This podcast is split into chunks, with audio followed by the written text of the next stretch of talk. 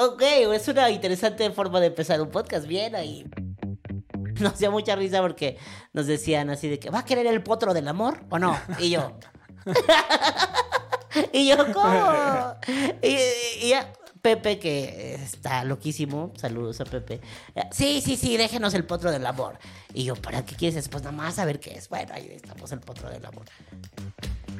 Yo me acuerdo que el Goose Show salió a la par que Shorts y a la par que Wherever, ¿no? Solo que tonto yo no lo continué, no, no, no le di continuidad a eso porque pues me ocupé, me enfoqué más en estudiar, me puse a estudiar, dejé un poquito el, el, celebrity y no le di continuidad. En ese momento no había partners, no había temas de, o sea, no, YouTube no era lo que se convirtió 10 años después, ¿no? Y además las canciones de este tipo, como con mensajes cantan como lo que está pasando en ese momento, en ese espacio-tiempo en la sociedad, ¿no? O sea, la realidad que estás viviendo. Bueno, las canciones que tienen un fondo, porque hay canciones que no cantan. Que, que aparte le das la vuelta, digo, con, los sencillos que lanzaste le das la vuelta, porque muchas veces el mensaje de los géneros urbanos es que pues, no tienen mensaje, ¿no? O sea, el mensaje Exacto, y también por eh, eso era usar ese tipo de rolas. O sea, ¿cómo, cómo, ¿cómo hacemos un reggaetón que no diga mueve el culo, tengo mucho dinero, quiero drogas, eh, quiero sexo? O sea, ¿cómo hacías un reggaetón que no tuviera que ver con eso? Algo que no esperaras, ¿no?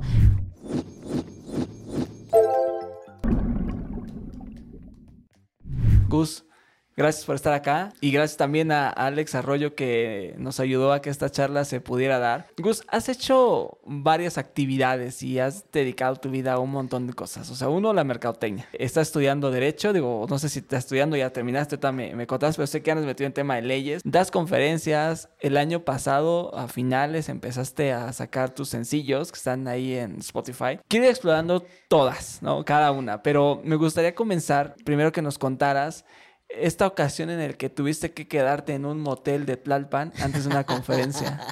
¿Cómo sabes eso? Pues si uno hace su chamba, ¿no? Que es que esto es sentarse nada ¿Qué? Ok, eh, ok, es una interesante forma de empezar un podcast. Bien ahí, bien ahí. Esta ocasión fue en 2014. Yo vivía en San Luis Potosí en aquel momento, estaba iniciando el, pues ahora sí como que en toda esta incursionando en la cuestión de, de las conferencias, estaba recién egresado, yo me egreso en 2013, era joven, joven y con muchas expectativas y muchos sueños. Decidí, éramos tres, tres personas, era yo, Ana y Pepe, y decidimos pues que íbamos a darle a esta onda de las conferencias y que íbamos a posicionar como el branding personal de la marca, ¿no? De Gus Guevara como conferencista y que no, pues sí se podía y padrísimo, ¿no? Pero pues, oh sorpresa, la realidad es que pues sí nos topamos con muchos obstáculos eh, y eso fue, me acuerdo muy bien que hay una organización, ni voy a decir cuál porque no se lo merecen, pero hay una organización eh, aquí en la Ciudad de México muy conocida que toca temas... Eh, de osteogénesis imperfecta. Osteogénesis imperfecta, para quienes estén viendo o escuchando, pues es justamente eh, la condición que yo vivo, por eso me ven en esta silla de ruedas. No me escuchan en la silla, pero ya le estoy diciendo.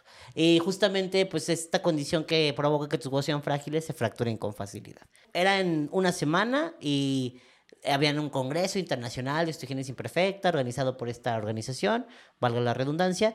Estábamos como que bien puestos, pero decíamos, tenemos una semana, le marcamos a la organizadora y le dijimos, oye, pues es que mira, este, en tu, en tu line-up o en tu programa del evento no tienes como a alguien que te hable de la osteogénesis imperfecta desde un testimonio, desde la experiencia, ¿no? O sea, sí tienes que al médico, que a la mamá, que al especialista, pero no tienes a una persona con osteogénesis imperfecta hablándote ahí. Entonces, lo necesitas y Gus es el indicado, ¿no? Haz de cuenta. Así fue como le dijo en ese momento el, quien era mi equipo. Y dijeron, ah, no, claro, nos encantaría, solo que pues la neta es que no tenemos ya recursos. O sea, falta una semana para el evento, pues ya todo el recurso está asignado. Si ustedes se vienen eh, con sus propios recursos, con gusto pueden estar acá. Órale, va yo iba empezando, o sea, de verdad yo iba de cero, yo me acababa de salir de casa, eh, no tenía así nada en la vida, o sea, era como eh, un sueño muy grande, ¿no? ¿Y, de dónde nació la idea de dar conferencias? O sea, ¿cómo, eliges ese camino? Claro, bueno, eh, ese camino, sí, cierto, cierto. Ese camino surge por accidente. Yo en 2013, un año antes de esto, empecé a colaborar, iba a hacer mi servicio social para egresar de la licenciatura en Mercadotecnia Internacional y justamente empecé a colaborar con una organización civil.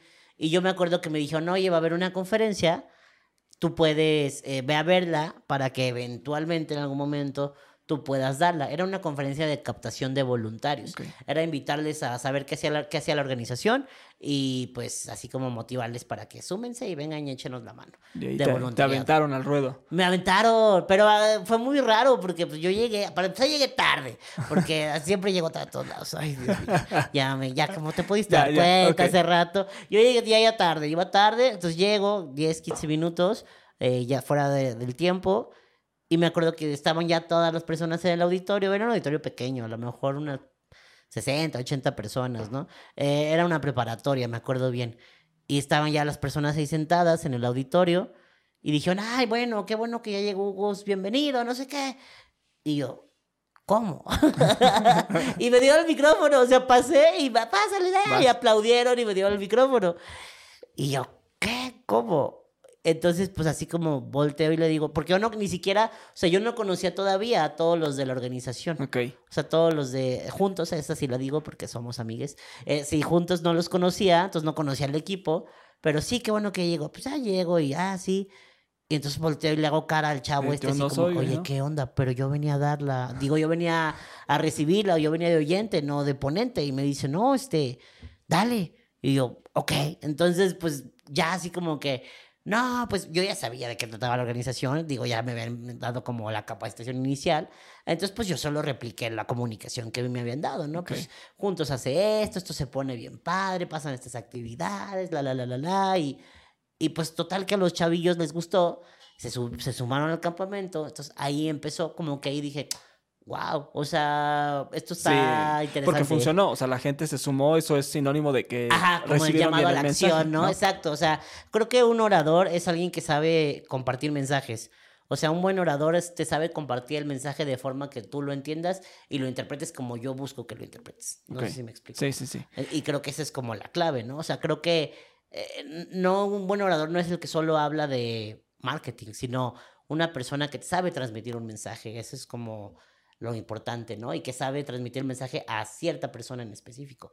Ese es el gran reto. Y que entienda la audiencia, ¿no? Y que Ajá. sabes cómo manejarlo de- en- con diferentes audiencias, ¿no? Eh, con los años he aprendido, sí, con los años me ha tocado desde chavitos, me encanta con morrillos, morrillas, eh, con ya adolescentes, con adolescentes me gusta mucho, cotorreo mucho, jugamos, bromeamos, memes, este, videos graciosos, un poquito jugar con eso. Y con adultos, pues también depende, ¿no? Si estamos en un entorno laboral, pues sí, todo es como muy serio, muy polite, pero también yo trato de ser como muy relajado. En general, creo que pues busco no, no quitar mi esencia y creo que mi esencia siempre ha sido un poco desenfadada. Oye, ¿qué dijo este cuate del, o sea, el, el que iba a ser el, el ponente, no llegó y dijo, oye, pues te era mi Es que lugar"? ellos eran los ponentes, o sea, como que hubo mal, el director como que enredó las cosas, les dio a entender que yo era el ponente Ok. y ahí me dio a entender que yo solo iba a escuchar, entonces hizo un relajo y bueno, total que salió. Y ahí empezó, entonces ya estuve un año fogueándome, porque entonces obviamente ya como vieron que sí lo hice bien, entonces ya la asociación me dijo, oye, a ver, y si te avientas esta, y si te avientas aquella, y ahí empecé, ¿no? Fogueándome. Me acuerdo que mi primer gran conferencia fue acá en la Ciudad de México, en Tec de Monterrey, Campus Santa Fe. O sea, era así como, oh, la, la, y pura chaviza acá, ¿no? Y yo me acuerdo mucho que usamos Twitter para esa conferencia. O sea, ellos participaban, había como, no me acuerdo cómo lo hicimos, ahorita no lo tengo tan claro, pero usamos que fuera interactivo, entonces nos ayudó mucho porque nos pusieron mucha atención, porque yo decía es que no van a soltar su celular, y como no soy alguien que reconocen, mm, va a ser bien difícil, además yo no tenía como mucha seguridad en mí mismo, ¿no? En aquel momento, y me costaba trabajo, pero sucedió, y fue la primera gran conferencia que di así como, wow, o sea, como que yo salí y dije, ah, lo logré, ¿sabes? Estuvo porque eran, no sé, 800 personas, o sea, sí era así como una cosa tremenda. Y, y estuvo bien, ¿no? Yo salí temblando y llorando ya cuando bajé de ahí del escenario, pero de la emoción, ¿no? Claro, Porque- sí, sí, sí, de, de- de toda la energía, porque fíjate que platicaba con, eh, con Arturo Saldívar, que es, eh, fue uno de los productores de la obra de Cats, eh, la segunda vez que llegó a México, eh, y él me decía que cuando produjo la obra, cuando acabó la obra, eh, una persona le habló y le dijo, o sea, cuando todo el mundo se vaya, quiero que regreses al escenario y te pares viendo el escenario. Y decía, no manches, se siente la energía, ¿no? De toda la gente que, que está en ese momento, es la energía, se queda ahí. Entonces, claro, cuando das esta conferencia también es esta energía de que la gente está compartiendo contigo un momento y se queda y la- la Completamente. sacas, ¿no? Yo al contrario, la te drenan. O sea, yo después de dar una conferencia, sobre todo presencial, te drena mucho. Yo a mí me da mucho sueño, yo necesito dormir. Sea la hora que sea, haya dormido como haya dormido, yo siempre que acabo una conferencia necesito dormir. Y en particular soy alguien que lo disfruta mucho y lo suelta, o sea, como que sí lo deja todo al momento de hablarle a un público, ¿no? Creo que es como lo ideal y creo que también es como una de las claves por las que a lo mejor pues ah, me he ido también en ese aspecto, ¿no? Creo que, o sea, el manejo de la energía.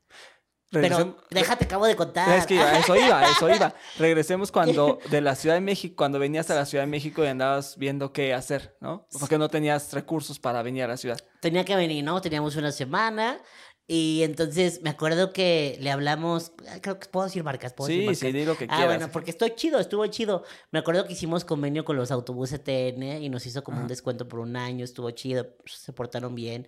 Este, andábamos por buscando. Sí, sí, sí. Eh, en su momento tuvimos convenio un par de años, chido, se portaron bien.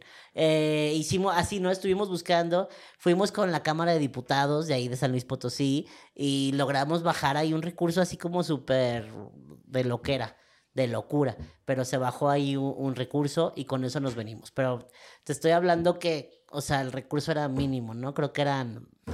¿Qué te gusta? No sé, 3.500, una cosa chiquitita, o sea, porque aparte viajamos tres personas, entonces viajamos súper, súper, súper, eh, pues, apretados económicamente, ¿no? Y ya, me acuerdo muy bien que, que pues llegamos y dijimos, bueno, ¿y ahora dónde nos vamos a quedar, no?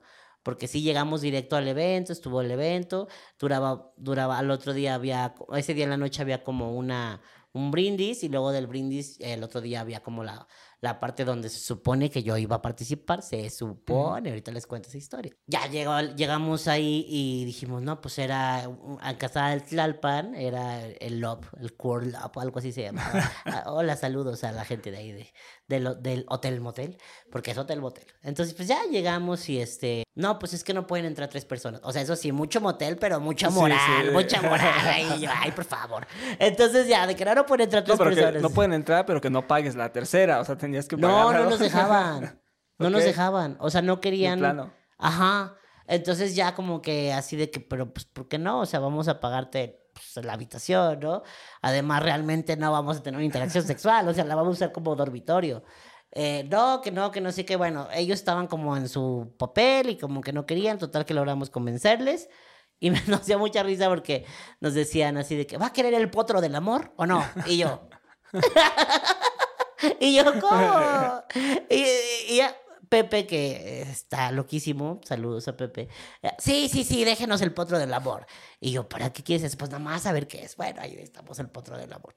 Pues ya llegamos, la habitación no tenía, o sea, la regadera era puro cristal, entonces la bañada era, nadie voltee y no sé qué, y traíamos un relajo, éramos, Ana viajaba también con nosotros, entonces pues también había como una distinción ahí de un poquito como de la intimidad, que siempre tuvimos una excelente relación, ¿verdad? Pero sí, fue como todo muy, o sea, sí fue un poco caótico, porque me acuerdo que ya, total, llegamos, nos bañamos, nos cambiamos, nos fuimos a- al brindis este, muy bonito todo, muy coqueto, y nos dijeron, este, bueno, eh, los llevamos de regreso. No, cállate, pues yo no quería que vieran en qué hotel estábamos, porque pues aparte eran unos señores así súper emperifollados, así de que, ojo, ojo, y yo así de que no, pues les pedimos que nos dejaran, nos inventábamos que estábamos en otro, así como a dos cuadras, pero pues uno un poquito más así, pues más civilizado, ¿verdad? Menos, menos sexual. Pues ya, llegamos ahí, nos metimos a la recepción, no se iban, no se iban, y así de que maldita sea, váyanse. Entonces, este, pues ya esperamos a que se fueran, salimos y ya rodamos a nuestro, a, nuestro hotel del amor. Pero fue una experiencia divertida, pero fue una experiencia dura, porque al otro día no me dejaron exponer.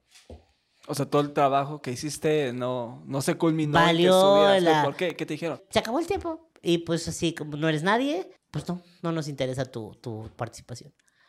Fue horrible, fue ¿Cómo, horrible. ¿Cómo manejas esa eh, frustración? Porque te escuchaba en algún momento que, que te cuestionaste si realmente eh, pues era el camino, ¿no? O sea, era la primera vez que lo ibas a hacer y no jaló. Y había, pues, de, de alguna forma cierto compromiso con las personas que apoyaron Sí. con este recurso, Sí, la cantidad sí. que ha sido apoyaron. Y te regresas a decir, pues no, me subí, ¿no? Sí, claro, pues no, regresé y les conté la verdad. Este, obviamente les mandé fotos de que sí estuve, o sea, sí fui al evento, sí estuve presente, pero no como participante, ¿no? Digo, o sea, no como ponente, sino como participante. Pues en ese momento fue como muy frustrante porque cerraba, el, y era, yo iba antes de esa persona, eh, el sobrino de alguien muy famoso, ¿no? Ok. O sea, era el sobrino de una persona famosa, de una actriz famosa y de México. Y pues no, pues es que está el sobrino de tal actriz. O sea, no, es- no estaba mal porque al final pues era un chavo que sí vivía con discapacidad y lo que sea, pero no era un chavo que vivía con oxigénesis imperfecta. O sea, no es lo mismo, las realidades son muy distintas. Y la verdad es que en todo el programa, porque estuvimos presentes los dos días, no hubo un contenido como el que yo les iba a compartir en ese momento. Entonces, pues sí, fue como muy frustrante. Yo la verdad es que fue muy decepcionante en ese momento porque dije, bueno, a lo mejor es que, o sea, todas las conferencias que había dado las había dado con la organización. Y yo dije, bueno, pues es que a lo mejor este, yo como que solillo, pues no, no valgo cochino. O sea, así como que, pues te, te, sí te desmoraliza, Sí te ¿no? Sí te da para abajo, o sea, sí te tumba como la seguridad, la autoestima. Luego como que dije, no, no, no, no, no, o sea, no, no, quítate esa idea y vámonos para arriba. Y dije, no, algún día eh, se van a arrepentir y algún día eh, voy a ser mucho más reconocido que el sobrino de la persona esta famosa, ¿no? Eso fue 2014. 2014. Dos años después diste tu primera TED. Imagínate, a huevo, claro, ¿Qué imagínate. onda? O sea, ¿cómo, cómo llegas? ¿Cómo, cómo se consigue una TED? Porque al final eh, es como el sueño de alguien que quiere dar una conferencia. Es el Oscar, es- es- son los Oscars tengo que de- llegar. ¿Cómo- del conferencista. ¿Cómo, ¿Cómo llegas a ese momento? Muy aferrado. te aferras. Pero cuéntanos, a ver. te aferras, lo buscas, eh, pues hacen casting, hacen castings. Yo siempre quise estar en una TED y trabajé como para que eso ocurriera. Yo me dedicaba 24/7 a tocar puertas, a decir, hola, soy Gus Guevara, quiero darte una conferencia y no sé qué, invítame, la, la. Así, estuvimos 24/7 dedicados a eso. Y pues durante muchos años fue así, ¿no? Y esos dos años en algún momento pues dieron frutos. Eh, la primera que di fue en Juriquilla, TEDx Juriquilla, en Querétaro. En un, en un evento, eh, andábamos en el medio, en un evento que ocurrió en una cámara de estas de, de comerciantes, de estas cámaras como empresariales. Conocí a unas personas que eran quienes traían la licencia, pero los conocimos y empatamos mucho como con nuestros ideales, como con lo que estábamos buscando en esos momentos. Y dijeron, oye, pues es que tú estarías bien padre como para una TED, ¿por qué no nos mandas como una propuesta y así? Y se les mandé y ahí hice el casting y pues ya, así fue como, como ocurrió la primera vez que, que estuve en una TED Talk. ¿Y era como lo imaginabas? ¿En qué sentido? Parece que cuando das esta charla hay una decisión después, ¿no? En términos de reconocimiento, en que la gente te va ubicando más y el mensaje se vuelve más, eh, más profundo. ¿Pasó eso o, o no? Digo, al final tú tuviste una segunda charla un año después, ¿no? Sí. 17. ¿Sí era como lo, lo imaginabas? O sea, ¿sí, pa- sí pasó Eh, algo? Es difícil. o sea, hace mucho que no veo mis charlas. pero creo que es como todo. Te lo vas cuestionando, vas evolucionando. En este momento hubiera hecho cosas muy distintas. Si hubiera, si tengo un foco, un foro de ese, de ese magnitud, con ese espacio, ese alcance. Pero creo que era como tenía que haber sido en su momento. Es difícil porque pues yo no sabía manejar todavía muchas veces, mucho los tiempos. eh, había que manejar tiempos, no sabía manejar la luz, o sea, no estar viendo al público. Yo estaba acostumbrado a, a escenarios donde sí le ves las caras a las personas y en las TED Talks no les ves nada, o sea, no sabes Ok. ni qué está pasando. Entonces es básicamente como, pues tú contra el mundo, Claro. hay como un porque monólogo. no tienes ese feedback de la gente que sabes que está funcionando, Y ¿no? no interactúas de la misma manera. Yo tengo mucho, uso mucho este recurso de la retroalimentación, del feedback, como lo dices, y no, no, no estaba ocurriendo. Entonces sí fue como eh, alguna experiencia nueva, era no te puedes pasar del tiempo porque literal te cortan y yo decía, no, es que si me cortan, o sea, va a fracasar. Y decían, y si te cortan, no se sube. O sea, sí era como mucha Ok. presión. Además, esa fue en Querétaro. Te estoy diciendo que en ese momento, pues la verdad es que mis recursos eran mucho menores. Entonces, sí, eventualmente desde los desde el 2014 yo me independizo de mi, de mi mamá, de mi papá, y me valgo por mí mismo. Y entonces tiene muchas otras implicaciones. Porque además nunca estaba solo, siempre iba acompañado y era correr con los gastos de los acompañados. O sea, sí era un pedo, la verdad. Y nos fuimos, llegamos así barriendo, o sea, llegamos barriendo a donde fue el evento, porque había un accidente en la carretera San Luis Querétaro, era, o sea, nos fuimos en auto en aquella ocasión, llegamos barriendo, me cambié así en friega en el baño y, y yo traía... Eh, no, no andaba lastimado esa vez. Cuando andaba lastimado fue cuando traía una, una, pierna fracturada cuando la vez que no me dejaron subir, ¿no? O sea, imagínate lo que implica andar con la pata rota, bañarte con la pata rota, subirte al autobús con la pata rota. O sea, sí es como un problemón. Y entonces que no nos dejaron subir se me hizo así como súper grosero. Pero justo yo me prometí que algún día iba a dar una TED y que algún día me iban a volver a buscar, ¿no? Y fíjate, hace poco que me empezaron a seguir en Instagram mirar de quién te burlaste vos. ¿no? O sea, suele pasar, suele pasar. Déjame cambiar un poco de tema. Dale, Eh, dale. Decías hace un rato el tema de, de este primer apoyo de 3.500. Nada para el sueldo de un diputado, ¿no? Este, o sea, ni siquiera era una, creo, ¿no? En, en términos de, de dinero, pues ya olvídate el apoyo que hubiera bajado el recurso de algún programa. Sí, era, o sea, era ellos lo saco tienen- de su eh, no, no, cartera. no, no, no, no, ellos tienen una... Había, no sé si todavía exista, no, no quiero afirmar algo que no es, pero había como una bolsita mensual que ellos podían destinar a apoyos, Ok. a, a- a lo que ellos consideraran necesario, porque pues obviamente mucha gente va y les pide apoyo. ¿Cómo ves la situación hoy del país en términos de, de apoyo?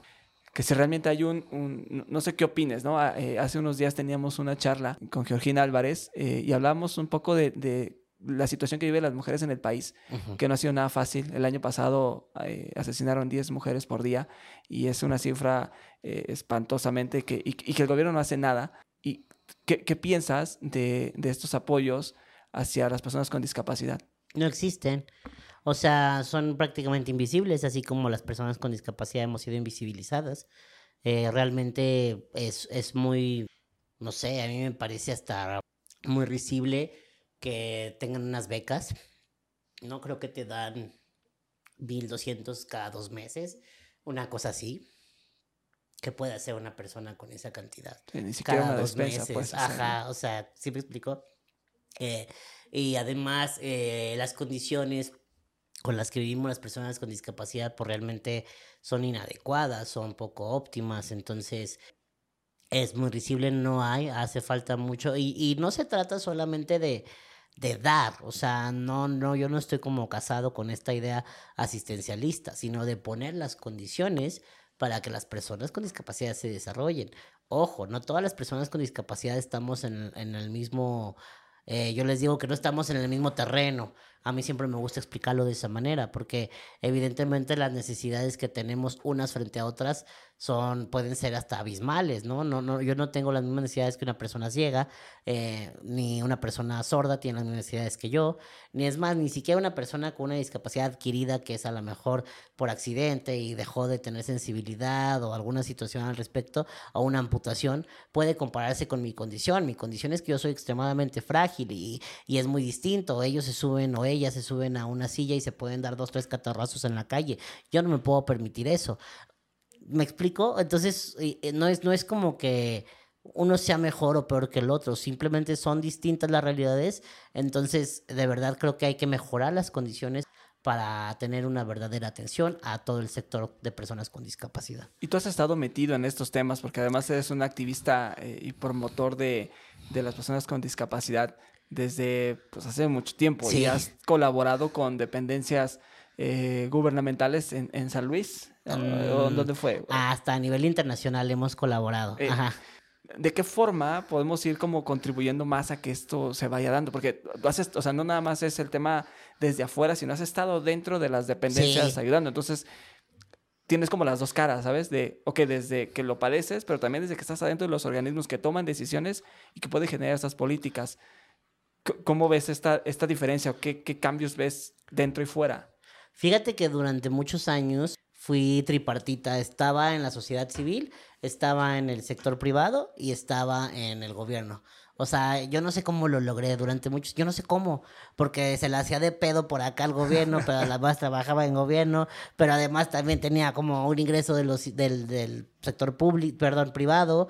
O sea, era como este estira y afloja y era estar para todos lados, o sea, como aventando la pelota, agarrando, recibiendo y para todos lados, ¿no? Eh, y era, era complejo creo que sí es distinto. O sea, sí, es, yo estuve cinco años colaborando para gobierno del Estado, fui asesor de diversidad e inclusión eh, en, el Instituto Potosino de la Juventud, ¿no? O sea, como que tuve esa, esa, esa labor de planta.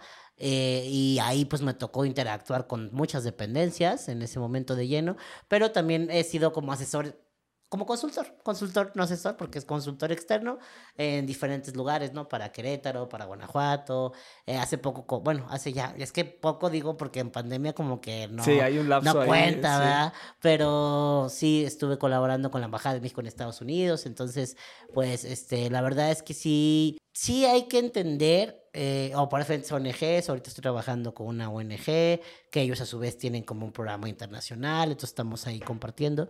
Eh, sí hay que entender que, eh, o sea, estando en un solo lado, estando en esto, la economía funciona como con estos tres sectores, ¿no? Incluso las ONGs se consideran como el tercer sector.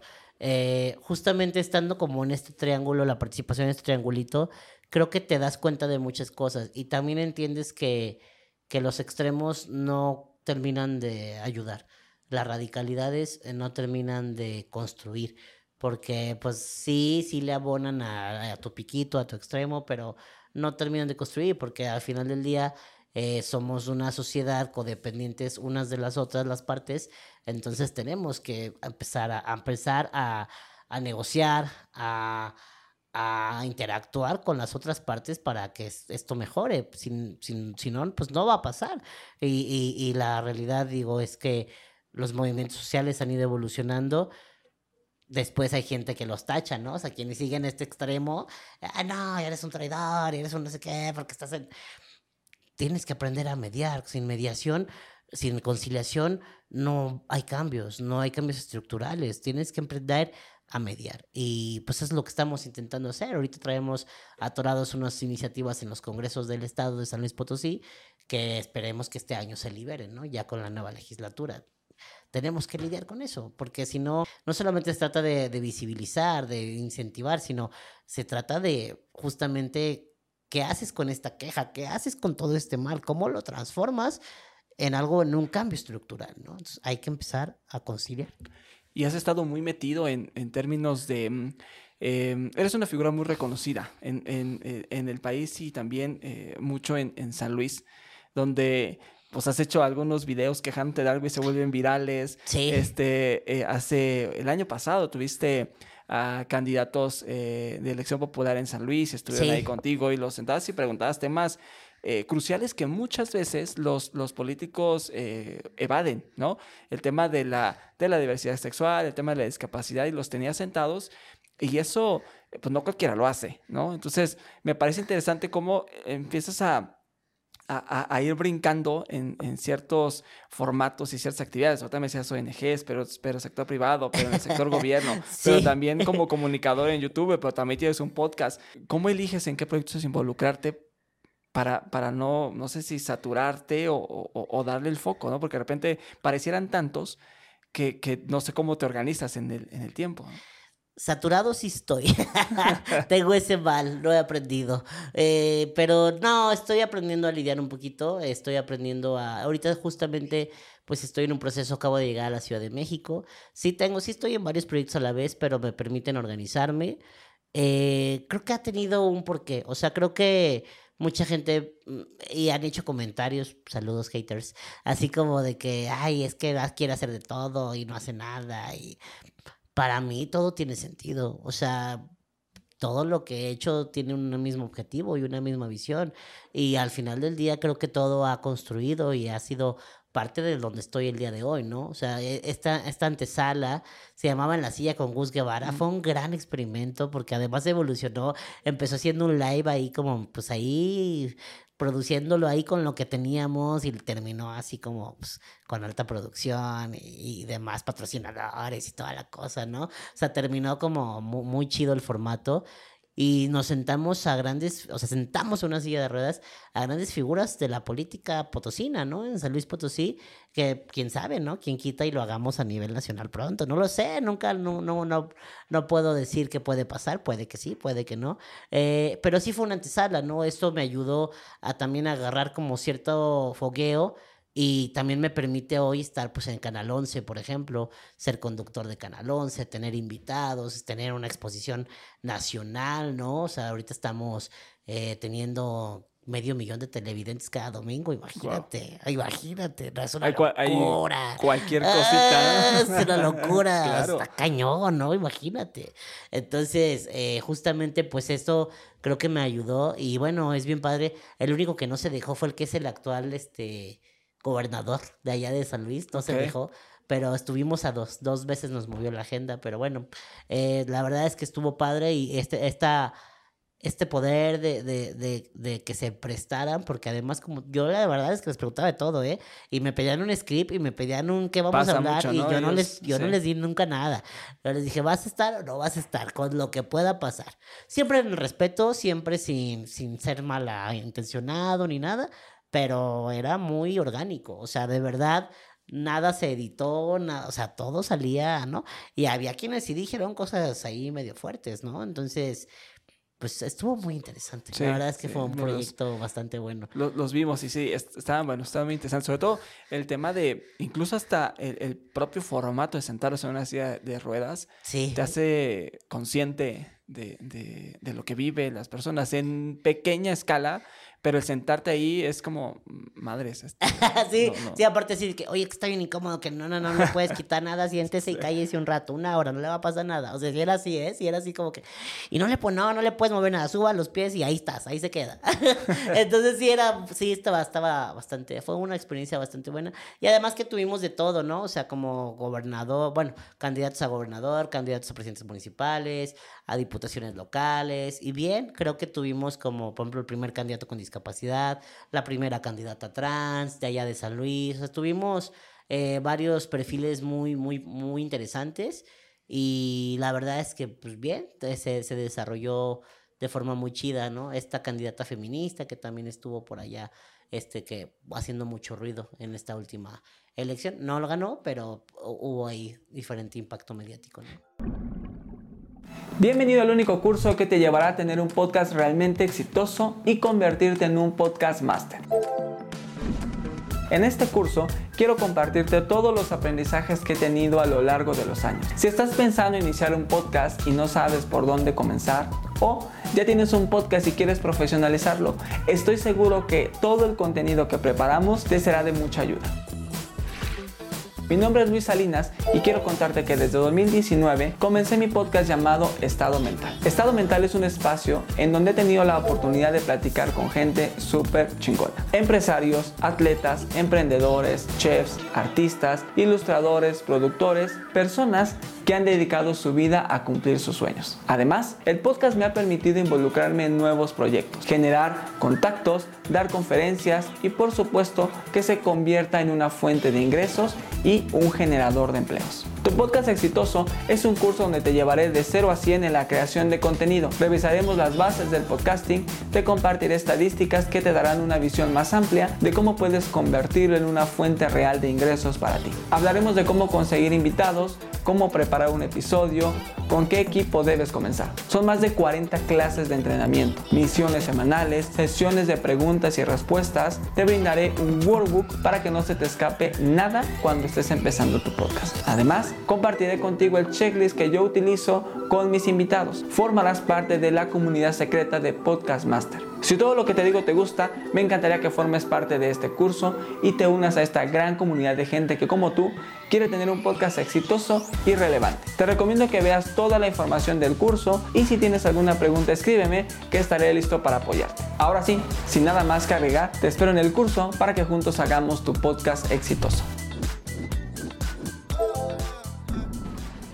Dentro de este abanico de actividades que haces, el año pasado lanzaste tus, tus sencillos. Eh, te digo que estoy medio loco, sí. ¿Qué onda? Porque son, son eh, yo vi tres, o escuché tres. De, sí, han salido tres. Del género urbano. Urbanones. Este, donde hablas de temas, eh, expones temas que pasan en la sociedad, ¿no? La, intolerancia a la discapacidad, a, a, este, a las personas LGBT más, este, y, lo tratas de una forma pues, sátira, ¿no? De como, lo que sucede pues, en el día a día con estas personas. me parece interesante la forma en, en cómo lo bajaste, pero ¿cómo nace decir, voy a cantar, ¿no? Fíjate, e, eso nace en la pandemia. Eh, la, pandemia, la pandemia desarrolló como un tema artístico interesante. No, eh, la verdad es que sí desarrolló un tema artístico interesante porque pues justo la pandemia como que me sacó mi, mis ganas de crear esta, esta parte. Yo tenía mucho, mucha intriga por crear música y para una organización civil se acerca y nos, me dice, oye, ayúdame a hacer una campaña de, de donación, de redondeo, ¿no? Con, con, con una marca de tiendas muy famosas en todo el país que redondean y que cada tres meses les dan como a diferentes asociaciones. Entonces, ayúdame porque pues andan muy bajo los redondeos, la gente ya no quiere redondear, entonces pues queremos como incentivar. Entonces creamos como todo un, todo una identidad y creamos un personaje, que el personaje se llamaba Dora la Donadora, eh, y Dora la Donadora la hicieron la gente, o sea, la misma gente de la asociación se lanzó un concurso y lo dibujaron, entonces un ilustrador hizo como el personaje padrísimo, entonces hicimos como yo dije, no, pero es que tiene que haber una canción de Dora la Donadora. Y entonces le hicimos una canción, nos fuimos con el productor y, y, la rola terminó llamándose Redondea, el perreo del redondeo. Entonces hicimos un video padrísimo en lugares icónicos, a lo mejor ese no lo has visto, pero está increíble, ahí lo pueden buscar aquí en YouTube o váyanse a YouTube si están en Spotify. Eh, el perro del redondeo. Y es una cosa eh, muy pegajosa, es acá un, un, reggaetoncito bonito, acá redondear. Y entonces ahí, pues yo escribí el perro del redondeo junto con el director y con otra colaboradora y obviamente el productor, ¿no? Entonces estábamos ahí, pero lo hicimos en media hora, o sea, en media hora quedó la rola. Y luego dijimos, no, hace falta como un rapcito, como, como algo acá, más acá, novedosón. Y, y literal dijeron, pues hazlo tú. Y yo, no, pero pues es que yo no sé hacer eso. O sea, yo no sé hacer eso. ¿Cómo voy a hacer eso? No, si sabes, hazlo tú, si puedes. Y lo hice y luego hicimos el video. Me gustó mucho como la experiencia. Y dije, oye, pues es que las canciones son mensajes muy poderosos y son mensajes atemporales. O sea, tú no tienes idea de, qué va a pasar con esa canción en 10 años, no tienes idea. Y además las canciones de este tipo, como con mensajes, cantan como lo que está pasando en ese momento, en ese espacio-tiempo en la sociedad, ¿no? O sea, la realidad que estás viviendo. Bueno, las canciones que tienen un fondo, porque hay canciones que claro, no cantan. Que, que aparte le das la vuelta, digo, con, los sencillos que lanzaste le das la vuelta, porque muchas veces el mensaje de los géneros urbanos es que pues, no tienen mensaje, ¿no? O sea, el mensaje Exacto, y también por eso era usar ese tipo de rolas. O sea, ¿cómo, cómo, ¿cómo hacemos un reggaetón que no diga mueve el culo, tengo mucho dinero, quiero drogas, eh, quiero sexo? O sea, ¿cómo hacías un reggaetón que no tuviera que ver con eso? Algo que no esperaras, ¿no? El EP está por salir, es que estoy terminando la última rola, que es una rola ahí con tintes ochenteros muy chida, pero no, no le he acabado. Eh, se llama Inválido y justo es un EP inválido porque está conectada, todas las rolas ya en el EP están conectadas y una te lleva a la otra. Es una sola historia contada en un, en una, en un EP, en un extended presentation musical. Y justamente, pues lo, la intención es, pues que lo escuches y que digas, ¿qué es esto?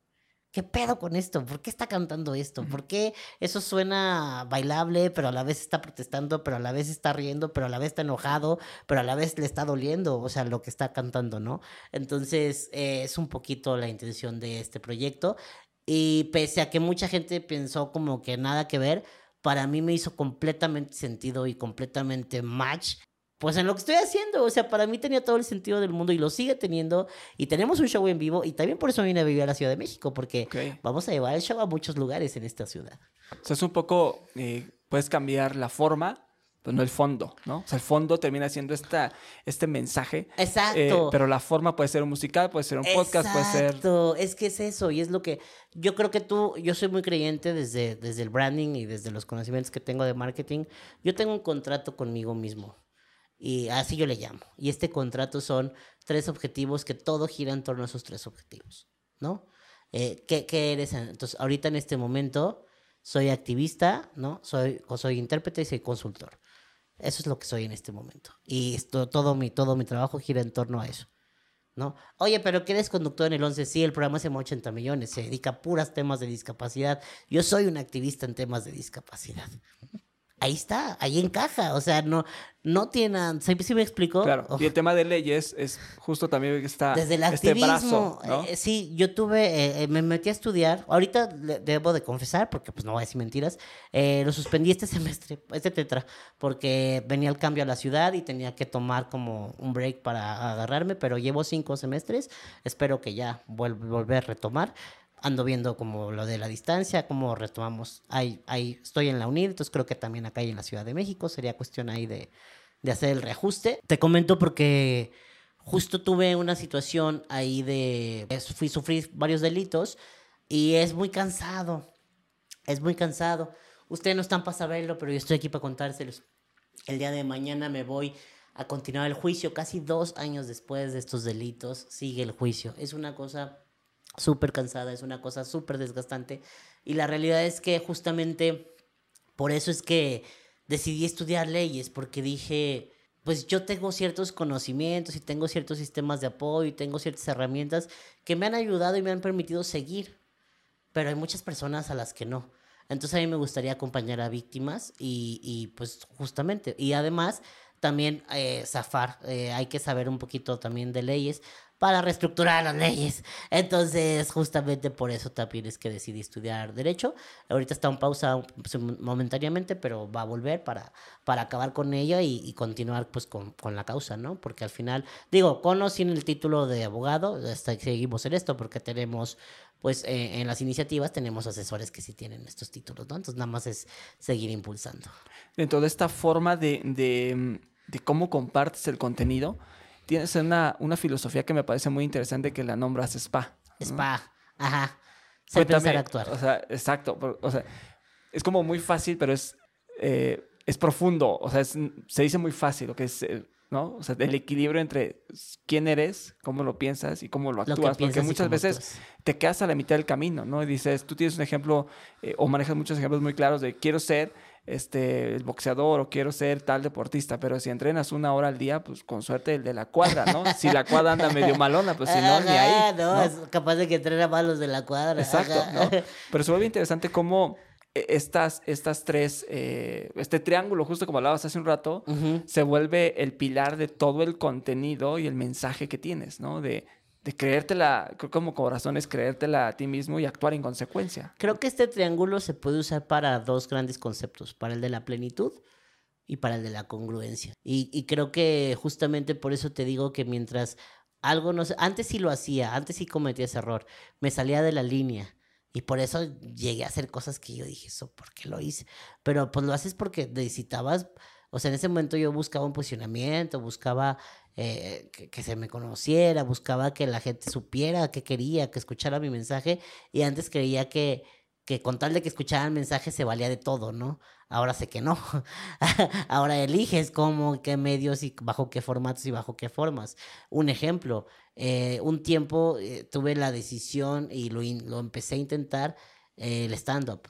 ¿No? Ok. Eh, creo que es una herramienta súper valiosa y creo que es una herramienta súper poderosa y que la gente está escuchando mucho en la actualidad. Eh, bueno, ahí está El Cojo Feliz, ahí está Ojitos de Huevo, eh, ahí está Quique Bien Parado, Estefano Coppola, bueno, mucha gente que está haciendo esto, Teniente Dan allá en Chile. Saludos a todos, que tuve la oportunidad de, tengo la oportunidad de conocerlos, de platicarles, pero justamente creo que para mí el stand-up no funciona, o sea, no, no, y no porque no crea tener la capacidad de hacer reír, creo que la tengo incluso, pero no es un medio que a mí me gusta, que a mí no me hace sentido en mi, en mi spa, ¿no? En mi ser, pensar, actuar. Entonces, he, decidido también ya con el tiempo y con la madurez, pues sabes como qué, qué elegir, qué, qué caminos tomar y qué te aporta y qué no te aporta. Y el ser, pensar, actuar es esto. Eh, ¿Quién eres? ¿Cómo piensas y, y, cómo y qué es lo que haces o cómo actúas, ¿no? Vuelvo a lo mismo. Yo la verdad te, te voy a confesar algo. Cuando yo empecé a grabar mi disco, yo lo empecé a grabar desde 2020, empiezo a trabajarlo, eh, empiezo a componer, yo llego, o sea, yo no sé de música como tal, pero, pero yo llego y le digo, oye, quiero que esto se escuche así, oye, quiero que esto suene de acá, tal. Y, y la verdad es que justamente empezamos como, como a, trabajar esto, o sea, empezamos a trabajar lo del disco. Y, y para mí me hacía mucho sentido. Y si yo no hubiera hecho ese disco, yo hoy no estaría en la Ciudad de México en un programa nacional. Yo te lo digo así.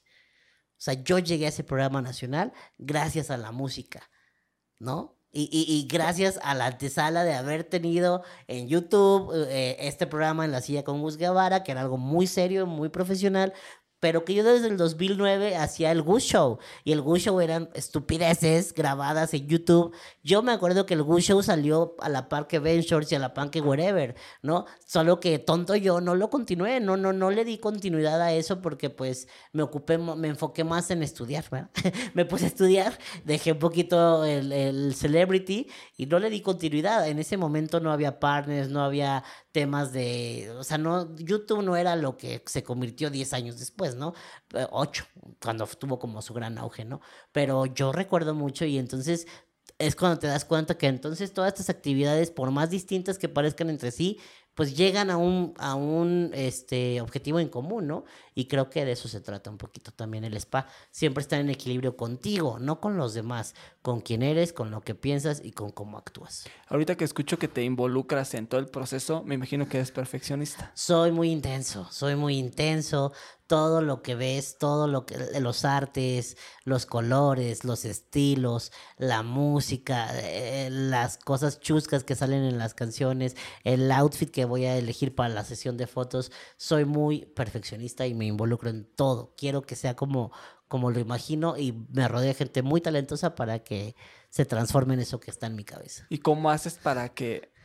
¿Cómo haces cuando las cosas no salen como las tienes planeadas? Mm, pues yo no sé qué ha pasado que hasta ahorita ha salido como en mi expectativa, ¿no? Creo que creo que es conectar bien con la gente con la que trabajas y buscar bien a la gente. Yo soy muy de buscar y soy no tengo pena, o sea, por ejemplo, yo veo tu chamba, quiero un ilustrador, digo, a ver, quiero que esta portada sea así. Entonces empiezo a buscar ilustradores que hagan este arte, este tipo de arte. Si yo no me meto en los conceptos creativos, ni me meto en, la- en las- en los procesos creativos de las personas, ni interfiero su arte.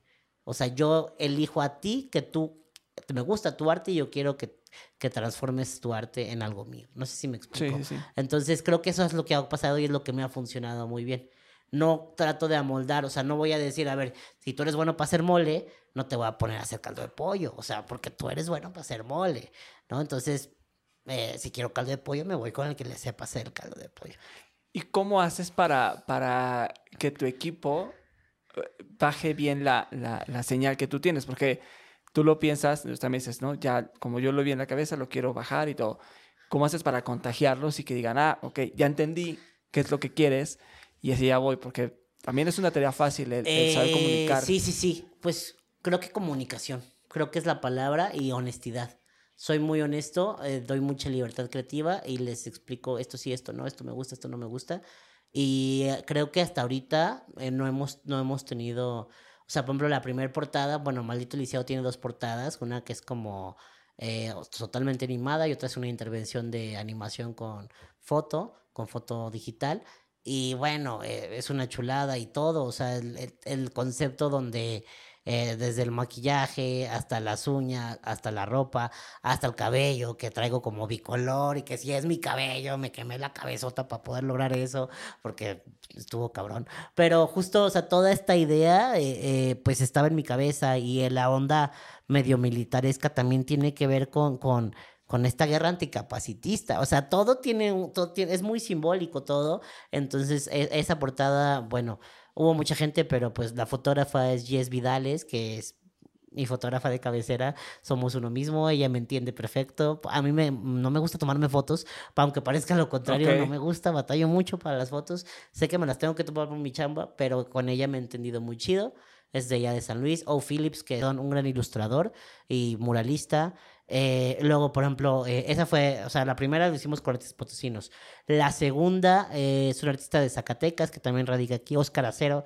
Es increíble, Mary Kong, es una portada padrísima. A ver si las pueden ir poniendo ahí en, el, en videito. Es una portada realista, es fotografía intervenida con digital.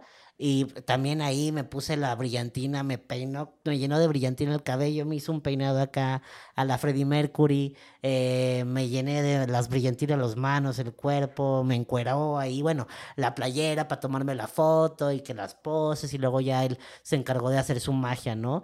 Él es de Zacatecas. Y eh, Oscar Fetush, que hizo la portada de Roto, que es una portada como muy ochenterona, como muy, no sé, estas portadas metaleras, ¿no? De los ochentas. Era un poquito, así quería que se viera ese feeling, pero, pero con un feeling más queer, o sea, muy, yo le digo, muy jotero. Yo le dije, imagínate como una portada de estas, pero versión jotera, acá, locochona. Y, y bueno, me pusimos, tomamos una fotografía mía de niño donde eh, esa fotografía real, de hecho te la puedo compartir, y la intervenimos y hicimos esta, esta creación del roto, ¿no? Y, creo que han sido cosas muy chidas y han salido artes muy chidos. La portada del disco está padrísima, no la he sacado, ya la tengo, es un óleo, o sea, literal me hicieron en óleo, lo digitalizamos, lo intervenimos y es una cosa espectacular que no, no la hemos revelado, pero ya está lista. Escucho cómo juegas con, contigo mismo en, para las portadas, para esto que has hecho y para muchos de los proyectos que has ejecutado. ¿Cuándo aprendiste a, no sé si la palabra es aceptarte o a, a, reírte de ti mismo y ser quien eres? Porque hoy te noto con demasiada seguridad.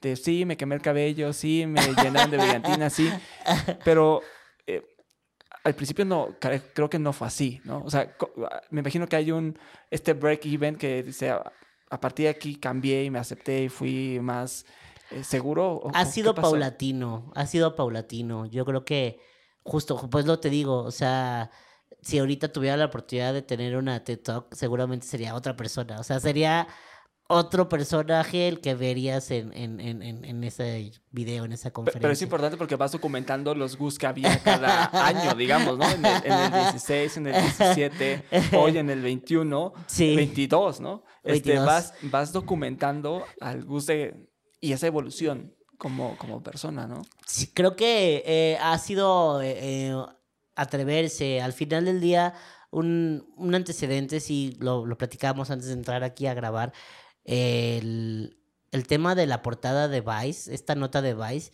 fue un monstruo. O sea, sí, porque aparte decía, le cambiaron el título, ¿eh? Como a los dos años, porque esta fue en 2016, si mal no recuerdo. Y decía, los, los gays con discapacidad también cogemos, nos enamoramos y nos vamos de fiesta. Así, ah, o sea, les valió madre todo, así, pum. Y aventaron así la, el, el encabezado, ¿no? Y bueno, a lo mejor yo dije, bueno, pues si ya vamos a hacerlo en grande, pues lo vamos a hacer en grande. Entonces yo le dije a otro amigo fotógrafo, Oscar IBM, gran fotógrafo que ahorita vive en, Playa del Carmen, eh, güey, me voy a encuerar este, y me voy a enredar en la bandera, me voy a quedar en puros boxers y me voy a hacer un shooting porque pues voy a salir en la Vice. Entonces fue como muy loco y, y, y, los de la Vice les gustaron las fotos y dije, wow, sí, claro. Y así fue como llegamos y creo que se empezó a marcar el antes y el después de quién soy. Porque yo tenía dos opciones. O sea, después de que eh, hice todo mi, mi, mi odisea por, por intentar ganarme un lugar como conferencista y de que lo logré, porque justo en el 2016 a principios lo logro, ¿no? Eh, con esta TED Talk y como este posicionamiento y empezar este reconocimiento. Mucha gente me decía, no lo hagas, quédate ahí, no hables de tu sexualidad, quédate ahí. Y a la fecha hay gente que me pregunta, me dicen, es que si tú no hubieras dicho que eras gay porque no era necesario que el mundo lo supiera, serías otra persona. O sea, estarías como más arriba, ¿no? Poniéndolo en ejemplo. Puede que sí, ¿no? Es una estrategia que tristemente le ha funcionado a mucha gente, que mucha gente, casos, ellos lo han dicho, o sea, yo no, yo no lo hablo por ellos, lo han dicho, no sé, un Ricky Martin, un Pablo Alborán, o sea, lo, lo, lo dijeron en su momento que pues, se detuvieron justamente porque estaban como creciendo, ¿no? Y, que, y la aceptación estúpidamente de una persona heterosexual es mucho mayor que la de una persona homosexual. Eh, yo no quería ser aceptado por alguien que yo no era. Yo no quería ser reconocido por alguien que yo no era. Entonces creo que ese sí fue un parteaguas. A raíz de eso empecé a trabajar y además me encanta trabajar temas de diversidad sexual.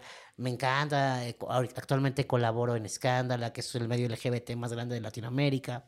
Y me encanta poder estar ahí porque no tengo que aparentar ser alguien que no soy y me encanta que mi música te hable de, de rolas como maricón, de rolas como inválido, que no ha salido, que es un cumbión loco padrísimo, de rolas como Volar, que tiene ahí como un guiñito 420, you know. Entonces es como, no sé, eh, la realidad es que es quien soy y me gustaría seguir creciendo por quien soy, no por un personaje. E, es lo que yo trabajo mucho y cuando damos temas de, de marca personal, yo les dije, no desarrollen a su marca basada en una mentira, desarrollen su personalidad y exploten su personalidad hasta hacerla una marca, ¿no? Hoy en día has colaborado con un montón de marcas. Y hoy justo que hablabas un tema de la diversidad sexual, eh, ¿has perdido marcas que, que, se apartaron a partir que dijiste eh, eh, tu preferencia sexual y dijeron, ya no quiero colaborar contigo? Creo que sí. no me consta. O sea, no, no, no. O sea, que había cosas por No tengo pruebas, pero no tengo dudas. sí, creo que sí. Pero han sido más Dicen que cuando se cierra una puerta se abren 10 ventanas, o un techo así dice, ¿no?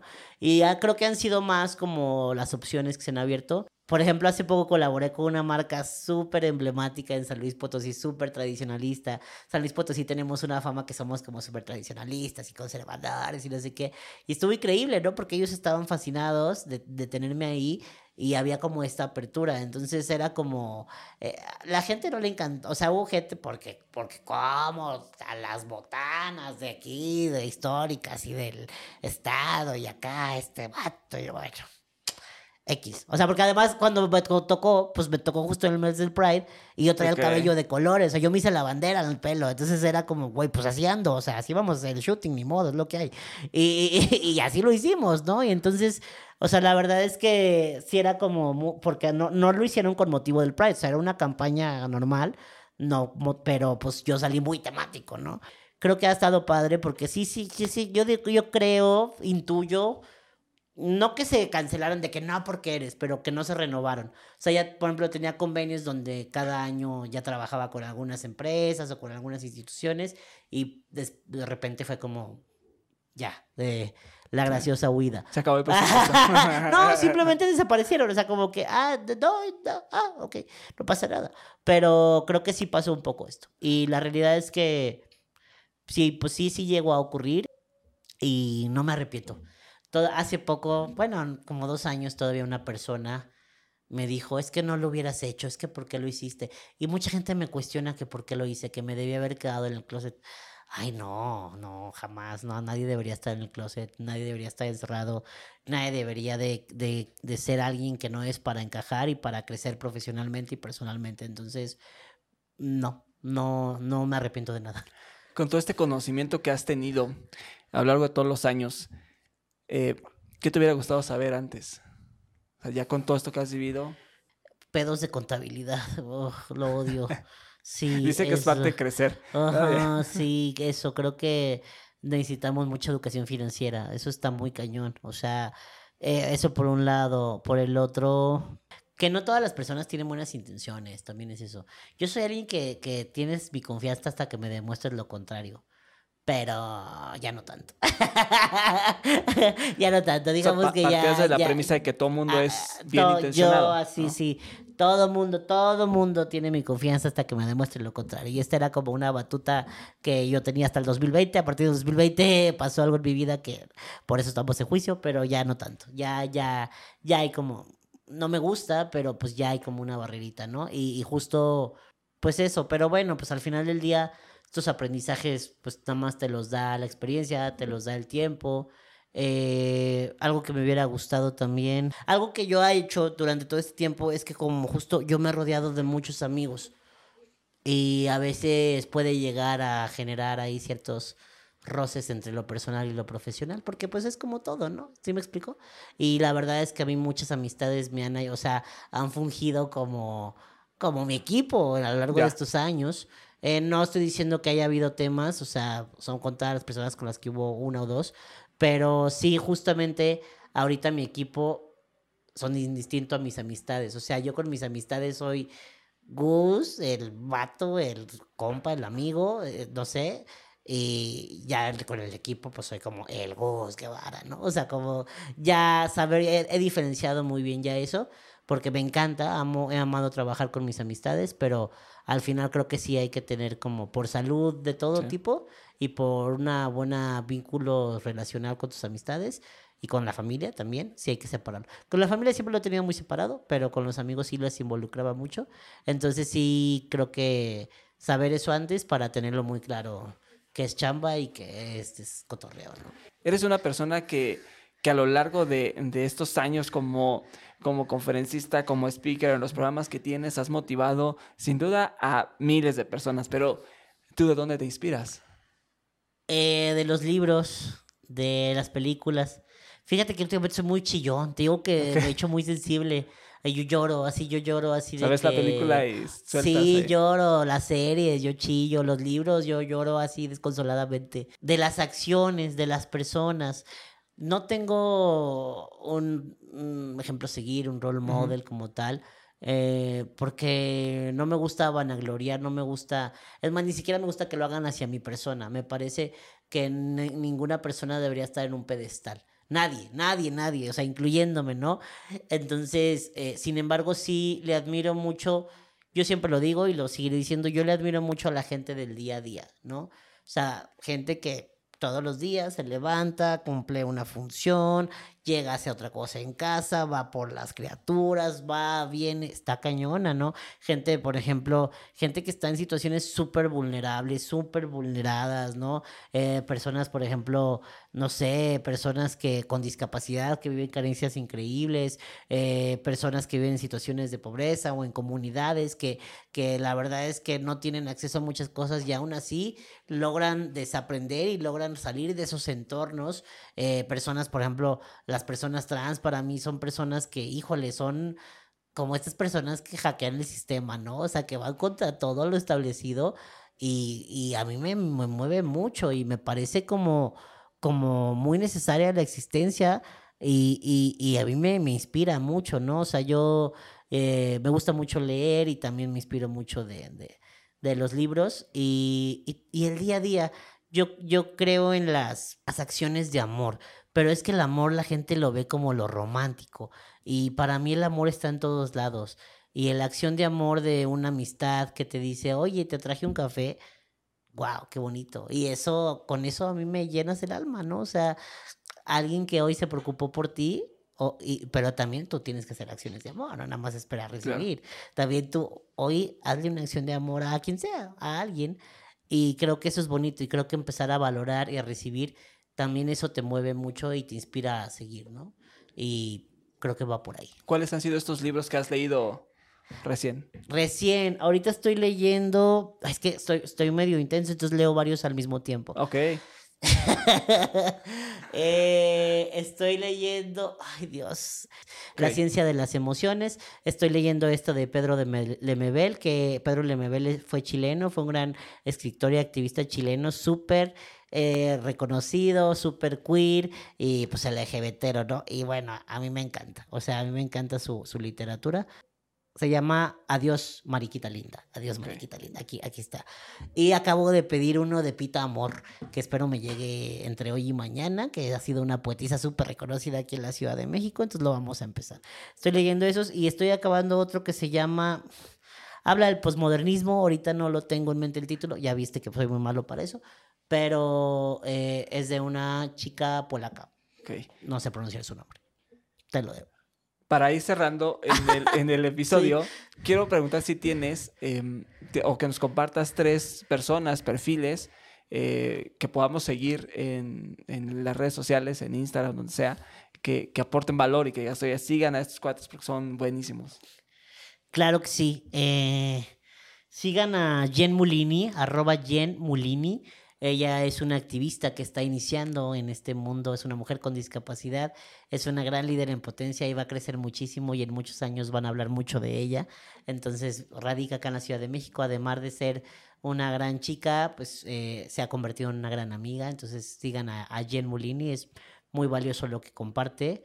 Mm, hay, hay, un chavo que, hay una, hay otra chica que me gusta mucho, la verdad es que desconozco bien su hashtag actual porque ha cambiado por problemas ahí de censura de Instagram, pero está como Alicia Delicia. Alicia Delicia, ella no tengo el gusto de conocerla en persona, solo soy fan acá, de, la veo de lejos. Y justamente, bueno, ella habla mucho sobre las corporalidades, sobre la sexualidad, y me parece una chica bastante interesante para seguir, que da mucho y cuestiona mucho. Y bueno, hay otro chavo que también, eh, Jaime, Gotitas de Poliamor, arroba Gotitas de Poliamor. Él es psicólogo y trae muchos temas al respecto.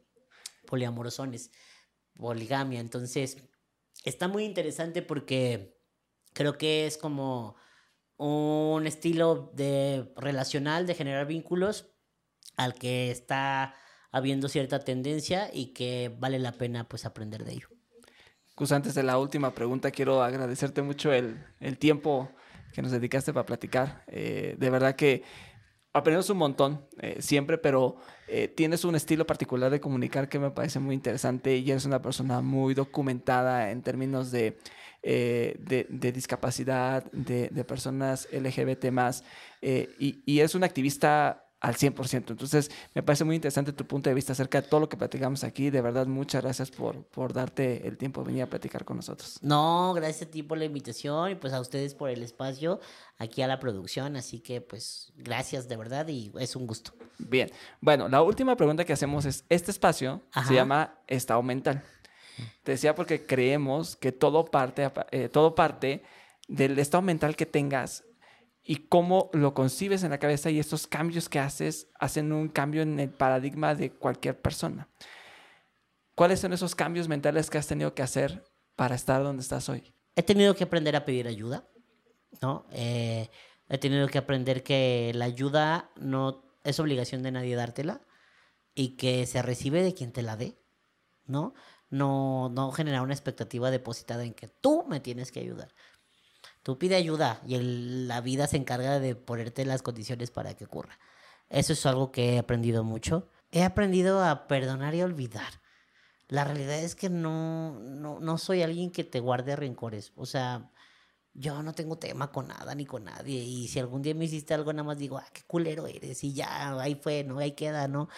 Evidentemente no me rodeo de gente que, te, que te, constantemente te haga daño. Eso sí, soy muy tajante, porque pues creo que tienes que estar rodeado pues, de gente estable para tener un buen salud, estado mental y una buena salud mental, ¿no? Entonces, eh, eso es algo que también he aprendido, a perder el miedo. O sea, a mí me daba mucho miedo, a mí me daba mucho miedo. Yo decía, no, pues ¿Para qué hago esto de las sillas? Si se van a burlar, si nadie va a venir, van a dejar plantado, no sé, va a salir mal. Y más con lo intenso y perfeccionista que soy, pues me costaba, ¿no? Soltar y, y soltar que yo no puedo estar atrás y adelante y todo, porque yo me gusta estar en todo, ¿no? Y, y era como, pues, o sea, tú no, tú estás controlando lo que están haciendo ahorita las cámaras y si está fallando una y si la luz se apaga, o sea, tú no puedes, tú tienes que estar a lo tuyo, ¿no? y, y confiar eso no, pero, y además, eh, igual lo del disco, yo me moría de miedo. Yo decía, no, pero pues, ¿cómo? O sea, ¿cómo, cómo voy a rapear si nunca lo he hecho? Si